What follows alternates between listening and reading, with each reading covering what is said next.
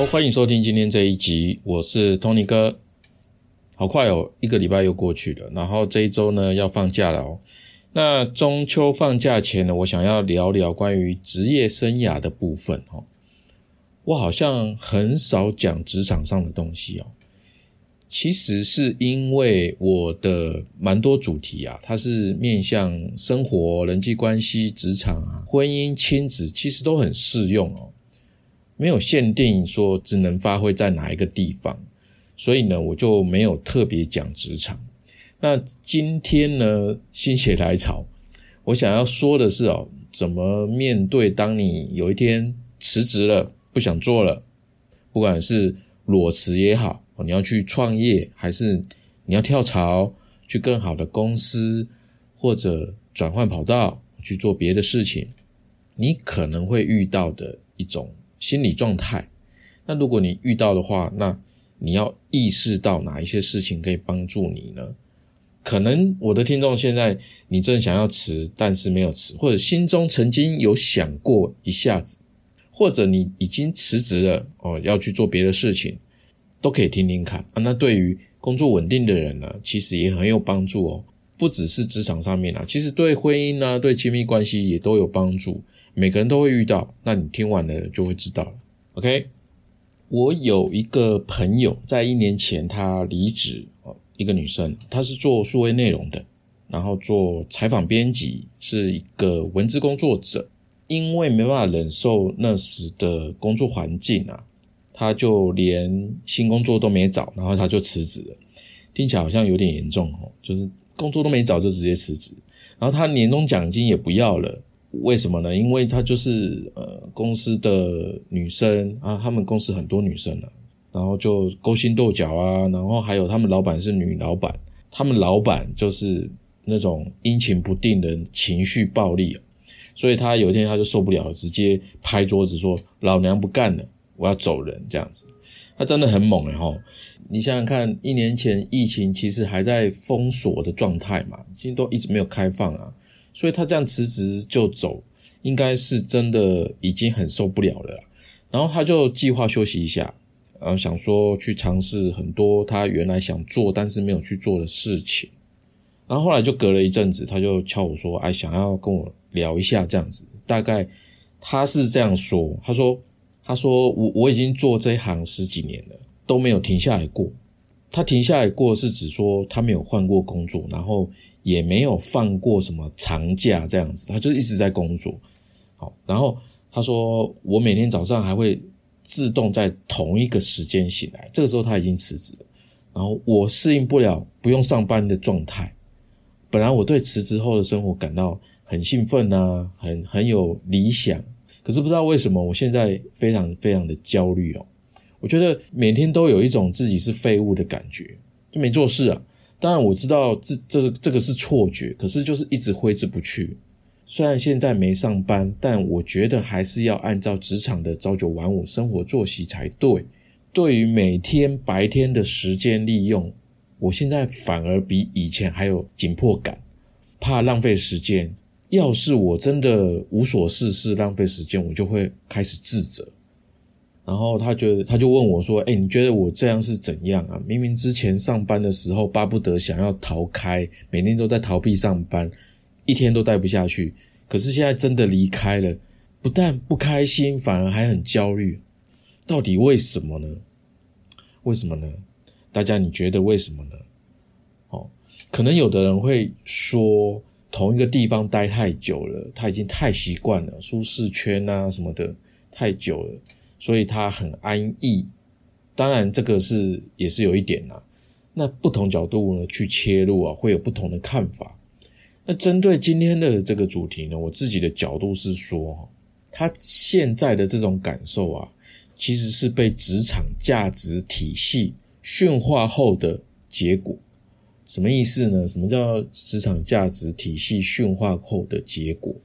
接下来要解释一下哦，就两个部分，一个是职场价值体系到底是什么，另外一个什么叫做驯化？这是我今天想要讲的主题内容。好，先来解释一下驯化的意思哦。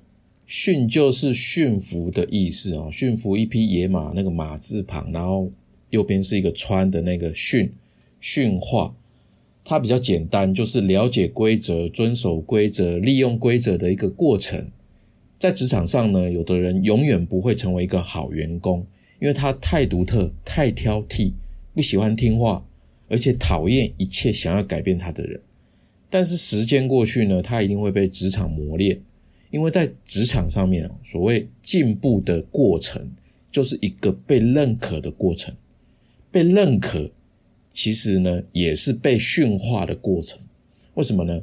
因为群体是有规则的，你没有规则，大家会乱七八糟嘛。所以群体一定会有一个规则，让大家去 follow。所以在群体当中，你今天要做一件事情，你就不得不向很多人解释，而且。要让他们听得懂，甚至是你要用他们喜欢的方式来解释。为什么要这样子呢？因为你只有得到大家的认同跟资源，你才能够在这个群体当中继续的工作下去。为什么新员工一进入公司，最重要的第一个因素就是适应性？哦，这就是这个道理在这边。为什么我们要驯化？所以留下来发展的好。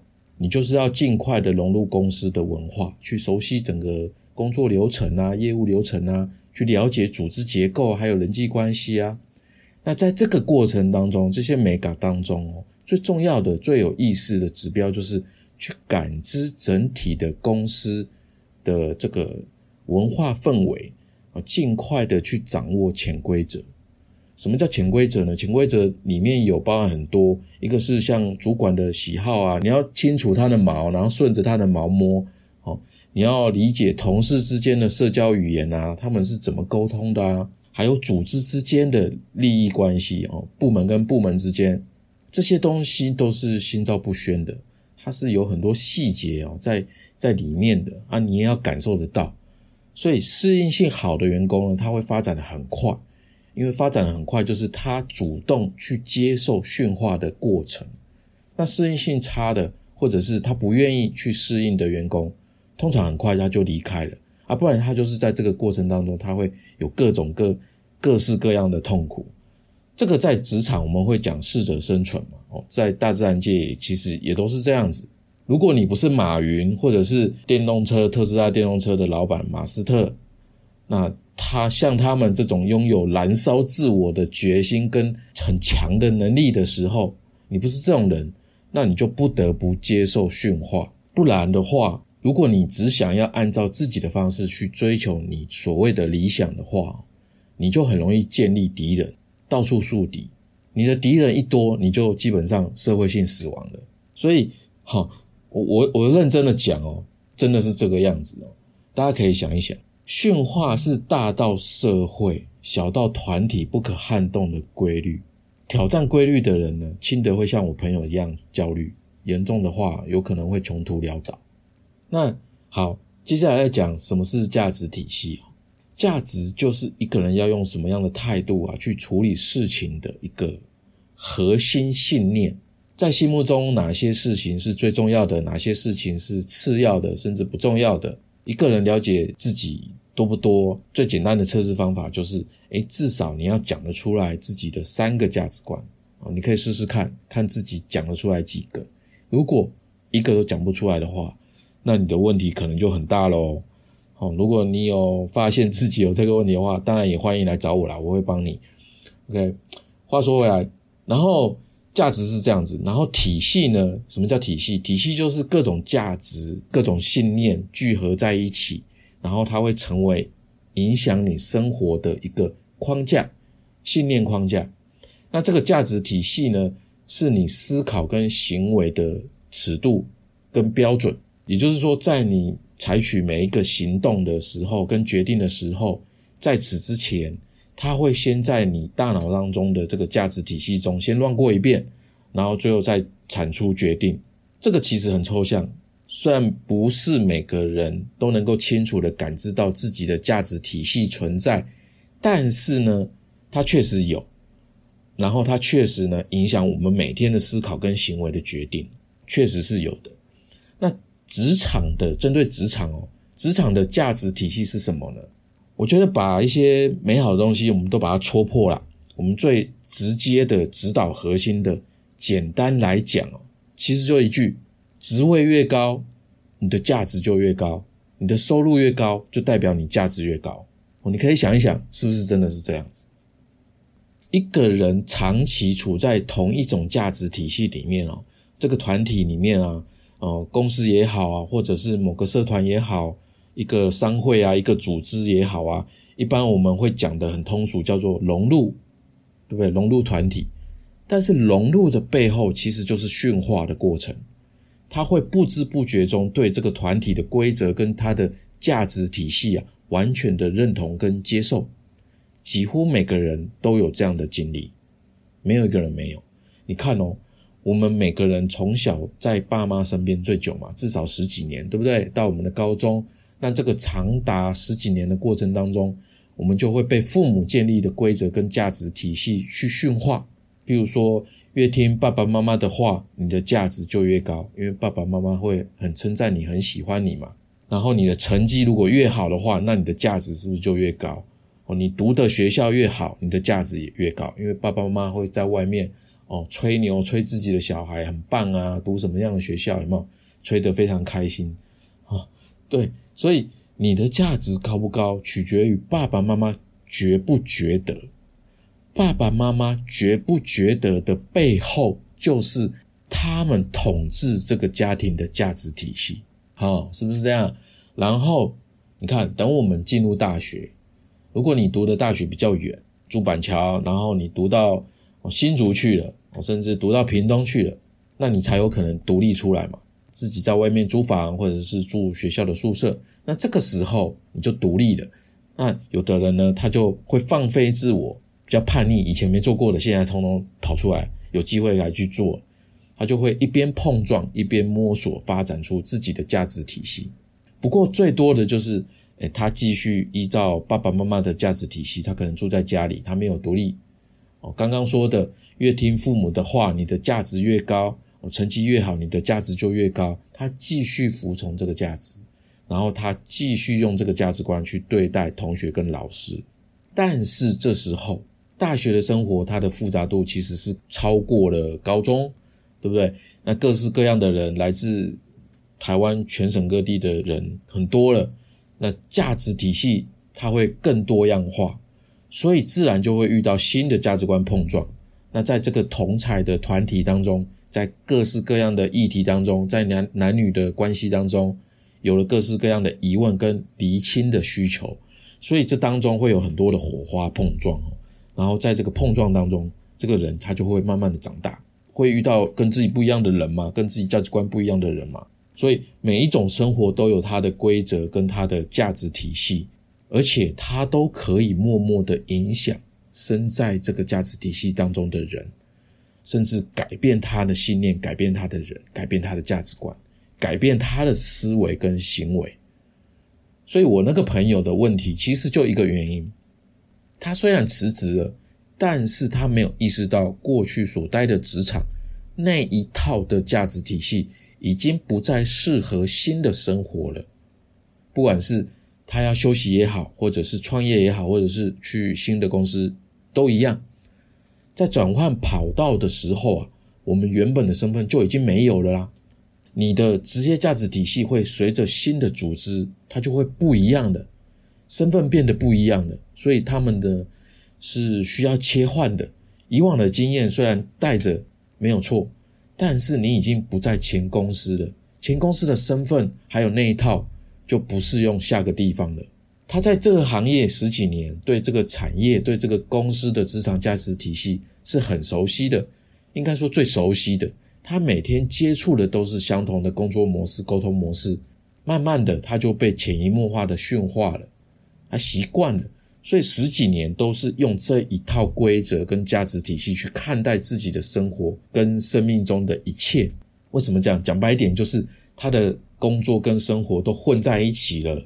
虽然他是做采访编辑，上班看起来到处跑啊，自很自由啊，哦，接稿日就是加班日啊，每天每夜的去赶稿哦，他平常的工作就跟生活几乎是混在一起的，他没有自觉。然后这种 lifestyle 呢，不适合上班族，真的不适合上班族，因为他上班跟下班完全没有切换。然后呢，就经过了这么久的时间，然后一下子辞职，变成他原本白天工作啊，甚至到晚上他都是在工作，对不对？一下子这个部分就空白了，没事做。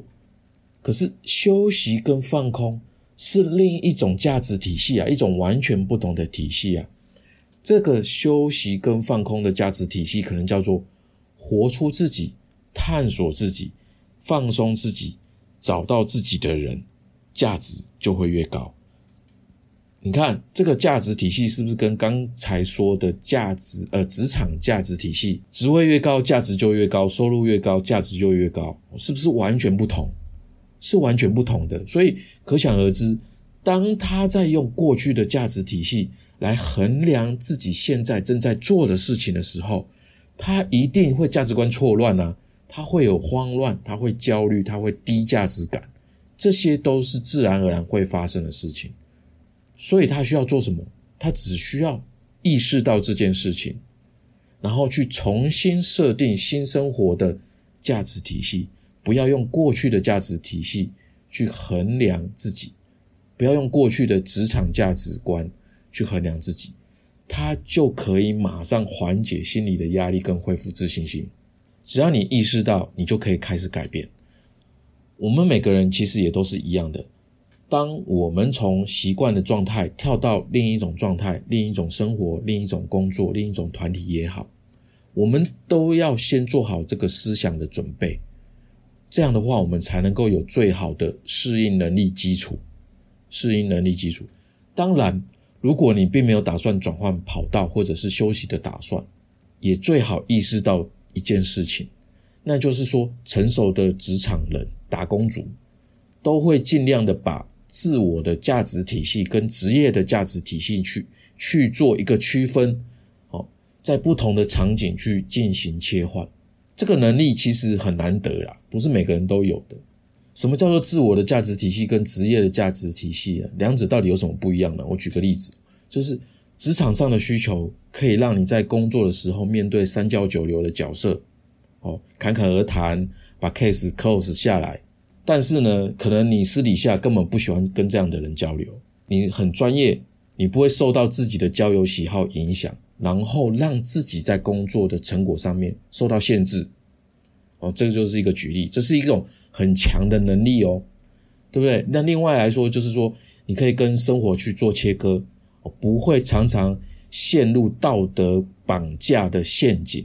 譬如说下班了还在回工作的事情，因为你觉得啊，我就是要尽力去完成啊，这样才负责任，对不对？或者说，呃，帮别人加班哦，或者是。做不是你工作的事情等等哦，你觉得啊帮助同事应该是呃身为一个同事的责任之类的哦，有的人就会道德绑架嘛，自己绑架自己哦，别人没绑架你，倒是自己先绑架自己，像是这样子，这个就是自我价值体系跟职业价值体系的区分，我们要把它边界设立起来，有这种能力的话，你在职场上面跟你的私底下生活就会非常的好，所以呢，先做好思想的准备再讲哈。我认识的一个朋友啊，叫做博君，他其实呢，原本在台湾某家中型公司啊，他做国际业务，这家公司大概两百多人，其实做的蛮好的，收入也不错，但是他一直有自己想要做的事情，他就有梦想嘛，他想要当个刺青师，他就后来真的跳出来了，可是呢，当他真的走上这条路的时候，哎，他反而开始不断的怀疑自己哦。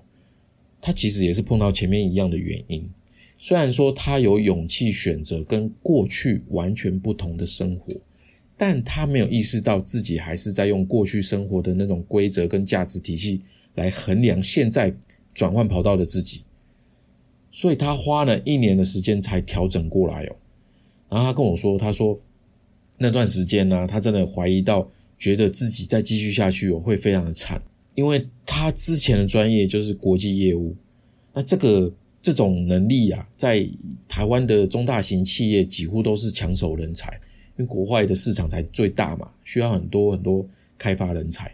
但是他现在选择刺青师这条路，现在想做的是他真的想要走的一条路，但是过去那些经验几乎无法适用在现在的这个跑道啊，所以他就不断的遇到撞墙哦。遇到挫折，他就很怀疑自己啊，然后他这个这一年其实过得很痛苦。那还好，他意识到说要抛开过去，重建自己的自自己的价值啊。虽然这条路真的很难，但是他就是很硬撑，坚持下去，才现在还比较好过一点这样子。所以你看哦，虽然他跟我讲的这个过程当中没有讲什么价值体系这种有点类似术语的说法，但是他有这个概念在其中哦，差不多意思。你看，当我们从一种生活转换到另外一种生活的时候，最需要做的信念调整哦，其实就是知道自己即将要面对价值体系跟规则的改变。这个在职场上面很适用，在婚姻关系、亲密关系、人际关系，其实也一样很适合。我另外一个朋友，她离婚了，一个女生，她离婚的时候，那时候呃，其实就很痛苦，因为很混乱，她生活。变了嘛，然后她也很焦虑、很痛苦、很难过之类的。那他在过去的生活当中，他有一个价值体系，叫做让先生让他了，他先生就让他离不开你，你就是高价值的，你就是非常有价值的。那这个价值的集合体哦，这个观念让他在婚姻中哦。每一次，每一次都是用尽一切心思跟行动去呵护他的先生，但是呢，因为太努力这样做了，所以最后离婚了。那他的新生活就不用再用到这个价值体系啊，所以怎么样呢？他就陷入了混乱、痛苦跟自我怀疑，他觉得自己是低价值的。后来呢，他就去做智商，那这个心理师呢就跟他说。你可以现在开始重新建构新的价值，那个价值叫做你呵护你自己，你就是高价值的，你就是具有价值的，就是闪闪发光的。然后呢，他就听了这个建议，他花了一点时间呢，去重新定位自己的生活，然后现在发光发亮，有新的追求者。所以你看哦，不止在职场，在两个人的关系。今天说的其实也很有用。我们每一个人其实都生活在这样那样的规则跟价值体系里面，没有一个例外的。上一集我们讲说，爸爸妈妈除了父母的角色之外，还有什么其他的角色呢？我有问大家，然后邀请大家去思考看看，去发掘看看。然后今天这一集，我们意识到说，今天所讲的这个这个这个事情啊，这个概念，这个认知信念。等等的，我们就有机会从困在规则里面的人转换成重建规则的人。这样的话，你就有更多的机会去打破规则、重建规则。然后你在人生当中的各个阶段、各个角色之间转换的过程就会变得简单一点、轻松一点。好，这是今天这一集，这是我自己的笔记。分享给你，如果你喜欢的话，欢迎你留下你的感想，还有帮我留五颗星的评价，也欢迎赞助我五十块一杯下午茶。你的支持是我持续创作的动力。如果你的工作职涯或者是人生需要解惑、需要解决，可以在好好听你说的官网右下角私讯给我。我们今天就到这边，下周三会休息一次哦。呃，希望大家中秋节过得很放松、很有意义、很欢乐。在这边先祝各位中秋节快乐！我要去烤肉了哦，拜拜，再见。